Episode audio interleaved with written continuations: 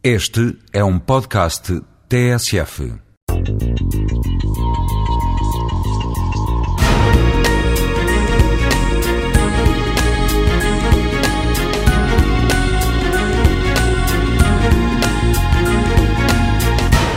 Ócio pode ser um espaço privilegiado para nós realmente fazermos coisas que nos deem gozo, sem qualquer tipo de limitação. Muitas vezes também somos um bocado condicionados por conceitos do que, que se deve fazer eh, nos tempos de ócio.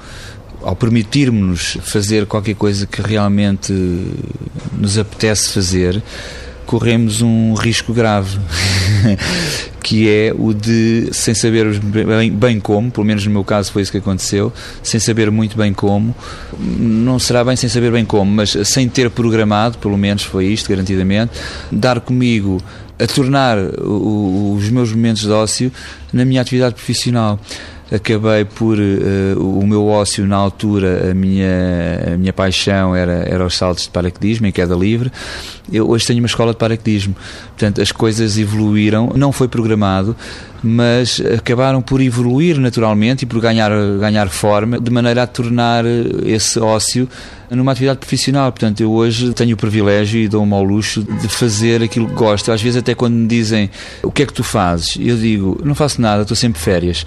Porque faço aquilo que gosto, faço aquilo que fazia quando ia de férias. Portanto, estou sempre de férias.